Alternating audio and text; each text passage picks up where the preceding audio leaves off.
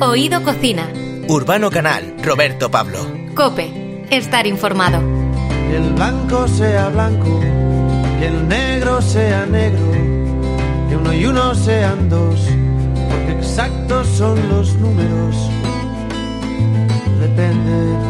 Para satisfacer a todo tipo de paladares, un vino tiene que tener muchas y buenas cualidades. Los vinos de Menade se pueden degustar en muy diferentes espacios desde establecimientos tradicionales pasando por otros de cocina internacional y restaurantes con estrella Michelin, unos cuantos de ellos. Menade es una bodega familiar ubicada en el corazón de Rueda y productora de grandes vinos como La Misión, Noso, Verdejo, Adorado y Sobrenatural, algunos reconocidos en los más importantes concursos de Francia. Alejandra Sanz, junto a sus hermanos, está detrás de la creación de bodegas Menade, en el corazón de la denominación de origen de Rueda. Sus principios permanecen como entonces, vuelta a los orígenes, respeto por el terruño y procedimientos naturales que no agreden al medio ambiente. Alejandra Sanz, bienvenida a Oído Cocina. Hola. Un placer, un placer tenerte por aquí. Bien, bien. Nosotros eh, somos de somos disfrutones, por lo tanto, todo lo que esté relacionado con el vino nos gusta. Pues nos vamos a llevar bien. claro. Seguro. Seguro que sí. Menade es una bodega que apuesta por la viticultura orgánica en España. ¿Por qué tuvisteis tan claro desde el primer momento esto de, de vamos a apostar por lo, lo, orgánico, por lo natural, por una vuelta a los orígenes, como Mm. decíamos en la introducción, y, a- y al, al valor del terruño y todo esto? Claro, porque eh, inicialmente eh, nosotros, bueno, sabéis que venimos de generaciones del, del vino, Como sexta, se- sexta pero generación, todas ¿no? rotas. Todas todas rotas. Es decir, cada uno... Eh, que- explícate, explícate.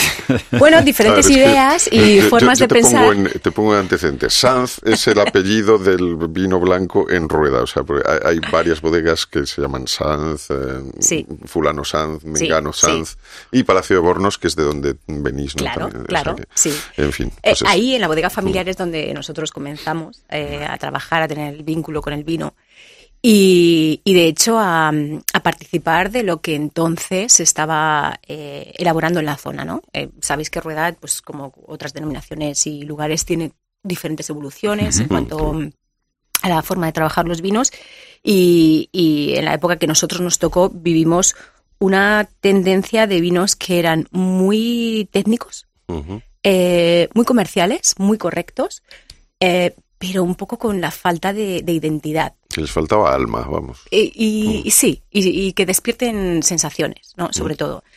Entonces tuvimos muy claro, hablo en plural con mis dos hermanos, entonces que estábamos trabajando con, con nuestro padre, de, de decir, oye, para un momento, vamos a meditar, esto tiene que cambiar, tenemos que volver a pensar y, y trabajar como lo hacían antes, apoyados en las tecnologías de hoy en día. Oye, ¿por qué es tan importante, fíjate que es algo que, que soléis eh, destacar, por qué es tan importante la familia en, en- cuando, en las bodegas, cuando se empieza o se quiere continuar con, con algo que es, eh, que es tradición? O sea, digo porque eh, normalmente se dice eso de que, con la, que mejor no trabajar ¿no? entre familias, sin embargo, en, en las bodegas, bueno, ya hay Eh, una ruptura, pero... pero seguimos en el, en el gremio. Claro. Eh, bueno, porque hay un vínculo bastante marcado. Hem- Hemos crecido con ello. Eh, es una parte muy pasional, sobre todo lo que nosotros hemos vivido en casa con el tema del vino. No, no, no se sabía hacer otra cosa. Tú de que no pequeña fuese- recorrías los viñedos, Mira, por ejemplo. Claro, eh, yo y teníamos que ir a vendimiar y por diferencia de edad quizás sea la que menos mm, me ha tocado currar allí, ¿no? Eh, al principio cuando era pequeña, pero, pero siempre fines de semana, había que ir a ayudar, había que vendimiar en las épocas, había que hacer embotellados, había que... que ¿Y eso que lo ahí. disfrutabas, perdona? O sea, porque de ir a ayudar, pero eso lo disfrutabas. Hombre, pues eh, a ciertas edades, ¿no? Prefería estar con mis amigos, pero no había otra. había que echar una mano en casa y punto. Lógico. Tu hermano Richard también, que le hemos, le hemos conocido aquí Sí. en Oído Cocina, también ha, ha estado, supongo, de entre, entre botellas y vides Sí, durante toda la vida. sí. ¿no? Y bueno, de hecho, eh, me, me he bajado aquí porque él nos dijo en su día, Richard Sando dijo que la, la uva verdeja produce un vino placentero y de ahí su éxito. Este es el titular que sacamos en ese momento.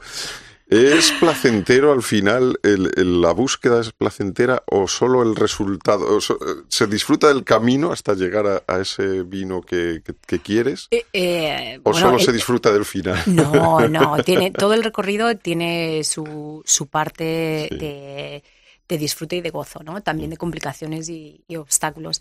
Pero fíjate que cuando te marcas un desafío, eh, como es una zona en la nuestra, eh, esa recuperación y revalorizar la verdeja eh, es una parte que, que tiene mm, un trabajo denso, pero también mucha satisfacción, ¿no? Porque tienes que, que hablar de, de la verdeja, no del verdejo, que es lo que siempre nosotros hemos escucha- Sí. escuchado en casa, que es Ajá. muy diferente. Es una frase muy bonita, ¿eh? lo de revalorizar la verdeja. O sea, es, es una Sí, frase que, sí, que sí. tiene ahí Claro, peso, ¿eh? claro, yo creo que parte de, de nuestro objetivo en Menade eh, es mm, posicionar a nuestra zona rueda eh, en el sitio, en el posicionamiento mundial que se merece, sobre todo con los vinos de guarda. Yo me Blancos abro, de guarda. me abro una botella, imagínate, me abro una botella de, de vuestra bodega. Eh, ¿Temperatura a la que debería estar ese vino, más o menos? Depende. Depende de Te- cuál. claro, es sí. joven, eh, tiene una crianza, o, Vale. pero para el aperitivo, un jovencito, vamos a vino joven. fresquito, Fresquito, 10 ¿no? grados, sí. Vale, ¿con qué lo 11 acompaño? grados. Eh, pues Es tan bueno que no hace es falta que, la acompañe con nada. no, pero tiene, pero trabajamos, nos gusta hacer unas vendimias tempranas para mantener mucho la acidez. Y que la acidez sea natural y que luego no tengamos que corregir eh, este tipo de, con ningún tipo de adición en, en bodega. Eh, pero es que esa acidez es muy divertida, porque es divertida y además es generosa. Te abre una paleta gastronómica muy versátil. Desde los maridajes, eh, primero para tomarte un vino, ¿no? Solo, pues eh, es- afina mucho la acidez, es, tiene esa parte mm, vibrante, ¿no? Que te hace salivar también, que invita mucho. Pero también eh, te lo puedes tomar, pues, desde el estereotipo a mm, es un blanco, pues vale, voy por pescados, voy por eh, sopas, arroces, mm, pero también no te preocupes con la carne. Dale ahí a las brasas también, con, con- con el verdejo joven. como- Vamos a dar la brasa con el verdejo joven. Sí. Y, y- y yo, fíjate, no sé por qué hasta a mí, a mí me gusta hasta con el queso, el vino blanco. Sí, eso- claro. o sea, que no- Yo no sé quién dijo no- una vez que no le pegaba, pero ya, o sea, no, el, que, el, el queso, pues el a mí, el- o sea, una copa de vino con un trocito de queso, o sea, me parece una Sí, cosa pero de blanco y con un poquito de acidez incluso. Es que estábamos hablando de eso, que claro, ahí tenemos en rueda pues una toda una serie de vinos que, que lo, lo tradicional es eso, que sea un vino con su, su acidillo, ¿no? La- el vino, el verdejo, ¿no? Y por ahí venía la- lo, lo que estaba diciendo Alejandra, de trabajar la uva verdeja, que tiene muchas más posibilidades que ese verdejo que todos conocemos, ¿no? Y por eso ellos trabajan el, eh, los vinos de crianza, de solera y de guarda, ¿no?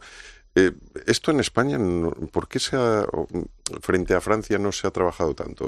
No sé, tú- en tu experiencia, ¿por qué Pues nos porque la, quedamos ahí? la u- eh, la uva, las uvas blancas eh, monovarietales aquí en, en el territorio nacional han tenido que enfrentarse a muchos retos, ¿no? Eh, y uno de ellos ha sido este, romper el prejuicio de que tienen gran capacidad de envejecimiento y de guarda. Y todavía esto es algo que nos asusta cuando vamos al restaurante eh, y te abren, pides un vino blanco y te, pero te dicen, no, pero esto es una, esto es una añada vieja, yo quiero algo fresco.